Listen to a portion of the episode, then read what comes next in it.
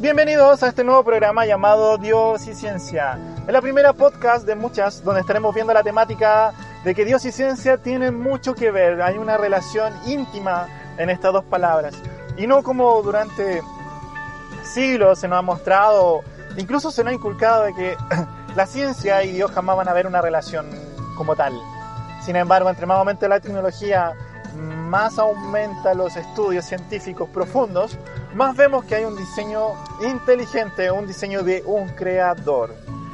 Ya iremos viendo diferentes temáticas respecto a esto, pero la primera, y para partir el día de hoy, vamos a hablar lo que es diseño del universo. ¿Ya? ¿Tú crees que el universo se diseñó por casualidad? ¿O hubo una mano inteligente un creador en todo esto? Vamos a tocar los dos puntos de vista y vamos a citar a renombrados científicos, renombrados expertos en el área, que nos iremos citando y nos irán acompañando con sus dichos para poder dándole fuerza a la temática que vamos a estar hablando. Ya vamos a partir con la temática de aquellos que dicen que el universo fue creado solamente por mera casualidad. ¿Crees tú eso? Vamos a citar al primero del día de hoy, que es Lawrence Maxwell. Ya, Lawrence Maxwell, vamos a ver un poco de quién es él. Es un físico teórico del Instituto Tecnológico de Massachusetts y en la actualidad es director del proyecto Orígenes de la Universidad Estatal de Arizona. Ya él tiene muchos estudios tipo seco pero podemos destacar lo que es el estudio de la física de partículas. Él dijo en un programa en Estados Unidos, y cito lo siguiente, si estuviera diseñado un universo para la vida, sospecho que lo diseñaría muy diferente.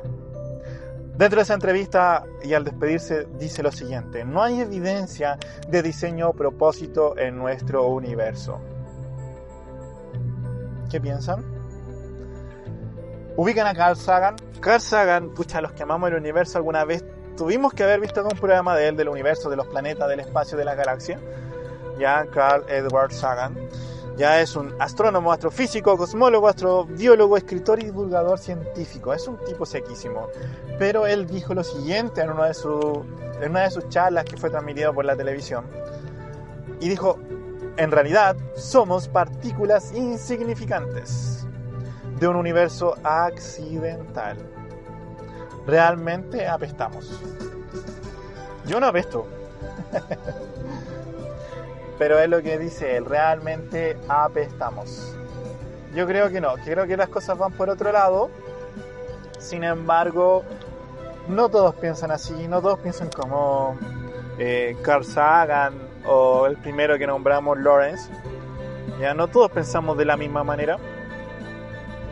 Hay científicos que también apoyan eh, diferentes posturas. Vamos a hablar de Freeman John, que es un físico teórico y matemático británico estadounidense.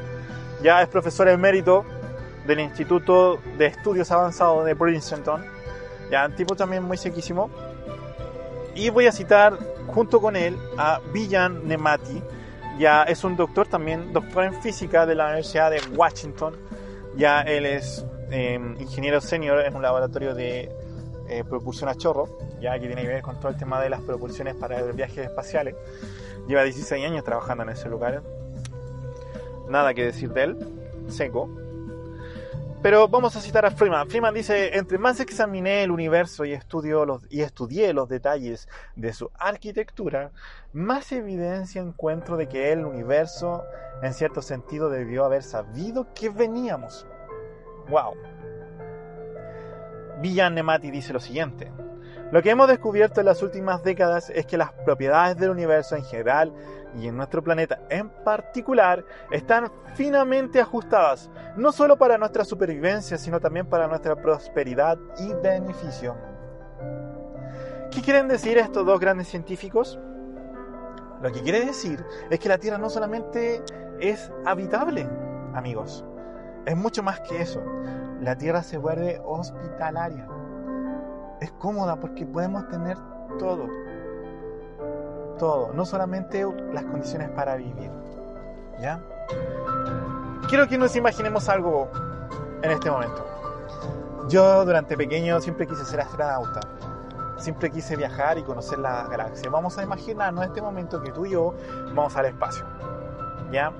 Estamos en un planeta inhóspito, donde no hay agua, donde no hay oxígeno, y estamos a 300 grados bajo cero. Literalmente, si la nave espacial en que andamos no está cerca, estamos fritos. estamos totalmente acabados. Pero de la nada, vemos una estructura medio extraña a la distancia y nos vamos acercando y vemos que tiene la forma de una casa. Y esta casa, al entrar, vemos que están las condiciones. Hay oxígeno, hay una atmósfera adecuada, la temperatura, pucha, está rica. Y me, saco el traje, porque ya no necesito el traje. Y hay un refrigerador y el refrigerador está lleno de comida. ¿Qué es lo que pensarías tú? ¿Cuál es tu primer pensamiento? Que este, esta casa está por casualidad porque se dieron las condiciones específicas del universo para que estuviera ahí o porque algo más. Yo te voy a dar mi pensamiento. Yo pienso que fue diseñado para mí, para cuidarme, para um, mis necesidades. Y que alguien, sí, te lo digo claramente, alguien preparó un hogar para mí, para el ser humano, para ti. Y nuestro planeta Tierra en este momento es nuestro hogar, ¿ya? Nuestro planeta, podemos ver las condiciones de nuestro planeta. Por ejemplo, tiene agua y carbón necesarios para la vida. Tiene una atmósfera que tiene nitrógeno y oxígeno. Y esto es lo que me llama la atención y deberá llamarte la atención, que el nitrógeno y la cantidad de oxígeno son tan em, proporcionalmente exactas para que la vida prospere. Si solamente se corriera un poco y no fueran tan exactas como las vemos en el día de hoy o las calculamos, no podría haber vida. Tenemos placas tectónicas, ¿ya? Eh, placas tectónicas que tienen un sinnúmero de materiales, de minerales y de materiales diferentes que permiten que también la, vida pueda eh, surgir tanto abajo como por sobre y en medio de, ella. Tenemos la que es la que la magnetosfera. ¿Ya? ¿Qué es la magnetosfera? Que simplemente la verdad es que no es algo que escuchamos comúnmente, pero la magnetosfera es la que permite que la radiación no nos golpee de forma directa. ¿Ya? Tenemos la luna. La luna, la luna es un estabilizador, ¿ya? Que tiene una inclinación axial. Busquemos el término axial después. dándonos un clima estable. O sea, si la luna no estuviera, no sería tan regulado eh, los diferentes climas que se nos presentan en el planeta. También estamos rodeados por planetas. Tenemos una estrella que es estable. Tenemos un planeta gigante gaseoso, por ejemplo Júpiter, que gracias a su tamaño y, gran tamaño, eh, permite que los cometas y los asteroides no nos golpeen. O sea, realmente estamos ubicados en una zona extremadamente todas las cualidades para que la vida surja. O sea, si lo vemos de un punto de vista eh, científico, es raro. Es las condiciones. La Tierra es rara. ¿Ya? Es rara. ¿Ya? Pero yo he nombrado solamente como lo más básico, como lo más conocido, lo más sencillo de poder, poder investigar y estudiar. Pero también tenemos un universo con sus leyes físicas. Tenemos leyes físicas exactas que tienen un orden. Un orden eh, adecuado que están finamente ajustadas. Tan finas que te puedes preguntar, em, ¿realmente esto vino de la nada? Vamos a ir con otro gran científico se llama Frank Tipler. Ya es un escritor y profesor de física y matemática estadounidense de la Universidad de Tulane en Nueva Orleans, Luisiana. Ya es un él dice, lo dice lo siguiente, y lo cito, el ajuste fino en lo físico se refiere al hecho un hecho observado, que en el momento que modifiquemos en lo más mínimo la constante del universo, la vida nunca hubiese aparecido en el universo. Vamos a explicarlo de una forma más sencilla y más amigable. Imagínate que vamos al Play Store y bajamos la, una apps que nos permite hacer las modificaciones de las leyes físicas del universo desde el momento de la creación. Ya significa que nosotros podemos meter mano. podemos meter mano en la creación como tal. Vamos específicamente a lo que es la gravedad. Supongamos, nuevamente supongamos que la gravedad está en un punto estable, que es el punto que tenemos ahora, pero empezamos a meter mano y empezamos a modificar la atmósfera. Si hacemos la atmósfera que sea un poco más fuerte, los planetas se vuelven inestables, por lo que no se produciría la vida. Una atmósfera inestable, una gravedad inestable, no hay vida. Ahora, supongamos que no aumentamos la gravedad, pero sí la disminuimos como tal. ¿Qué pasa si disminuimos la gravedad de la Tierra? Tanto como el oxígeno y el carbón como tal, como material, no estarían. No estarían en presente. Y la vida se vuelve totalmente imposible. ¿Ya? Vamos a citar a lo que es Stephen Meyer. Stephen Meyer es un científico estadounidense, profesor universitario, autor y defensor de principios pseudonómicos del diseño inteligente. Ya fundó el Centro de Ciencia y Cultura, Discovery Institute, que es principal organizador detrás del movimiento del diseño inteligente. Él dice lo siguiente, las proporciones de, de estas fuerzas están delicadamente equilibradas es el universo ajustado lo que hace posible la vida. Así que tiene que ser exacto. Los ateístas dicen que tuvimos suerte con la gravedad. o sea, los ateístas para poder defender este punto de que venimos por casualidad, es tan afinada, es tan em, delicado el equilibrio que existe de la atmósfera, que es imposible eh, que hubiera surgido de la nada. Entonces por eso los ateístas, muchos ateístas al momento de, tocar este parámetro, dicen que tuvimos suerte. Que se formara de esa manera. ¿Ya? Vamos un poco más a la estadística y las probabilidades. O sea, si vemos las probabilidades como tal, ¿cuántos creen ustedes? ¿Cuántas oportunidades tendríamos una en cuanta de que la Tierra tuviera la gravedad tal como es ahora? Hay estudios científicos en este aspecto y dicen lo siguiente. ¿Tú crees que es una en 100? ¿Una posibilidad en 100 de que la Tierra estuviera como está ahora? No. No, no, no, no, no.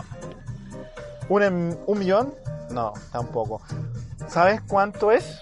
Una en trillón por trillón por trillón de partes. O sea, las probabilidades prácticamente son inexistentes de que el universo por casualidad la gravedad se pudiera ajustar de la manera que, se ajusta al día de hoy. Y solamente lo vemos del aspecto de la, gravedad, pero existen también otras leyes físicas que son muy fundamentales y son importantes ¿ya? para que la vida pueda eh, surgir. Oye, algunos creen que eh, una posibilidad es una posibilidad. Oiga, a todos nos gustan las posibilidades. pero seamos sinceros, ya tener una oportunidad, una posibilidad de la vida, sí, está bien, la podemos aprovechar. Pero cuando hablamos de una posibilidad de trillón por trillón por trillón de partes, y es trillón de millones de partes, por si acaso, es prácticamente una casualidad que prácticamente no existe. Siempre se le da eh, la casualidad cuando hablamos del 99.9 posibilidades de que pase. ¿Ya? Pero también sabemos que existen otras leyes físicas, leyes físicas que son muy conocidas eh, por todos, y te las voy a nombrar, que eh, dentro de estas son, hay cuatro que son muy fuertes, que es la gravedad constante, son fuerzas, ya la fuerza de la gravedad constante, gravedad constante, toda la fuerza electromagnética constante, la fuerza nuclear fuerte y la fuerza nuclear débil. También entramos en lo que es la cosmología constante.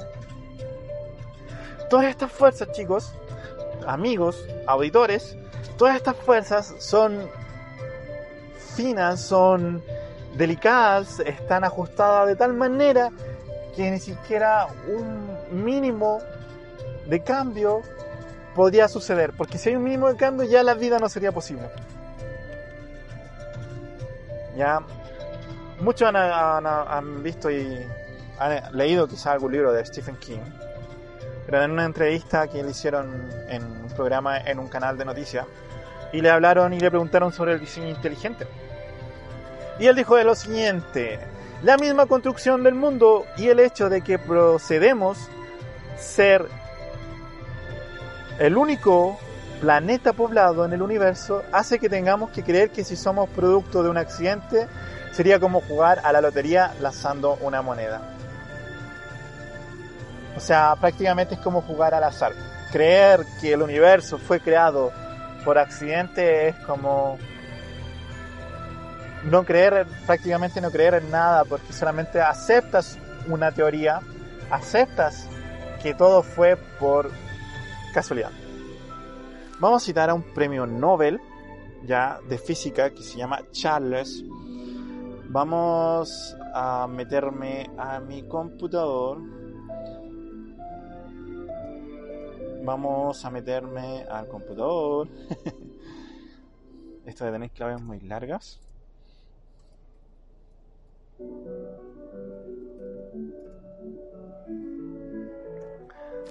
Ya, volvemos. Vamos a tomar el hilo. Ya, no se muevan, no se muevan de donde están. No hemos perdido el hilo de lo que estamos conversando. Ya vamos a citar a, a un renombrado científico, ya es un premio Nobel de, de física. Ya un tipo muy conocido. Y él dice lo siguiente. Se llama Charles Towns ya él habla sobre el diseño inteligente. El diseño inteligente visto desde el punto de vista científico parece ser bastante real.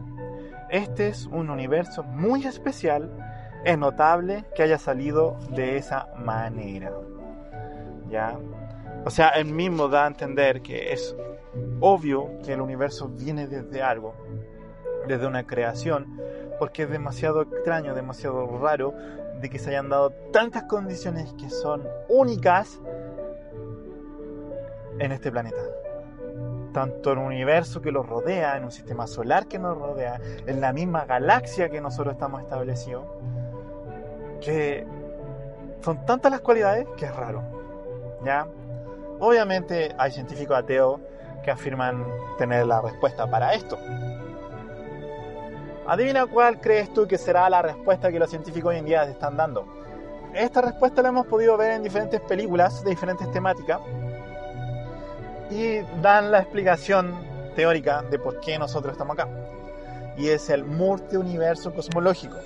Ya hemos tenido películas como Avenger, donde hemos visto que el multiuniverso hace... Eh, existen diferentes tipos de universos, diferentes situaciones, diferentes yo pero universos también específicos que dentro de esta teoría dice que solamente dentro de miles de universos, de miles de multiuniversos, nosotros somos el universo exacto que estamos trabajando.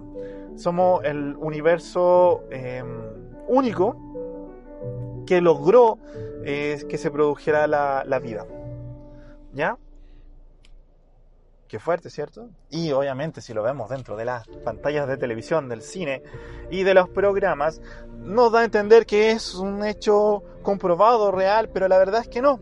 Solamente esto es ciencia con teoría. Es una teoría de condiciones que los ateos consideran válida de por qué existe vida a nosotros. En nosotros en este planeta. Ya postula la existencia de millones de universos y estamos en el universo afortunados. O sea, realmente nos ganamos la lotería, como decía Stephen King. Pero la verdad es que no existen evidencias, chicos, de, de esto. Es como decirte, no tenemos evidencia de la existencia de duendes, no tenemos evidencia de la existencia de unicornios, no hay evidencias de otros universos. ¿Ya? Hoy en día se han propuesto nuevos mecanismos de cómo se formó el universo, ¿ya? Lo mismo requiere un flujo fino, tal como hemos visto hacia atrás, requieren un flujo fijo, un flujo fino, constante, único, ¿ya? Respecto a la creación del universo. Y para explicar este ajuste, tienes que plantear un mecanismo de generadores de universo. O sea, cada universo tiene un mecanismo como tal. Y tiene que ser tan específico para que se haya creado en los diferentes universos. Y que al final, si nos damos cuenta, vamos a terminar donde mismo. Ya que la gravedad, que la atmósfera, que los distintos aspectos físicos, cada ley que existe debe ser exacta. No debe fallar, no debe ser menos, no debe ser más, debe ser exacta para que exista la vida. ¿Ya? Los detalles finos de la creación son abrumadores. Es tan abrumante eh, cuando nos metemos en la ciencia y empezamos a ver al detalle cada cosa, es tan abrumante la cantidad de datos que nos dicen que es este planeta, que este universo, que esta galaxia, que toda la cosmovisión no pudo haber sido creado de la nada. Incluso si nosotros nos metemos al detalle de las creaciones que vemos todos los días, de los árboles, de las plantas, de los humanos, de los animales, de los cerros, de las montañas, de las nubes, todo tiene un diseño tan calculado, tan específico para que sea así tal como lo vemos.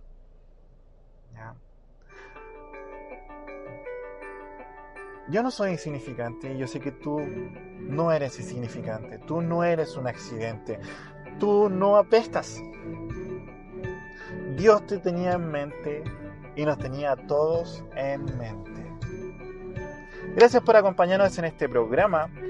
Eh, fue un gusto poder compartir contigo esta temática. Ojalá nos podamos volver a ver pronto. La próxima semana estaremos viendo otra temática sobre Dios y ciencia. Nos vemos. Hasta pronto.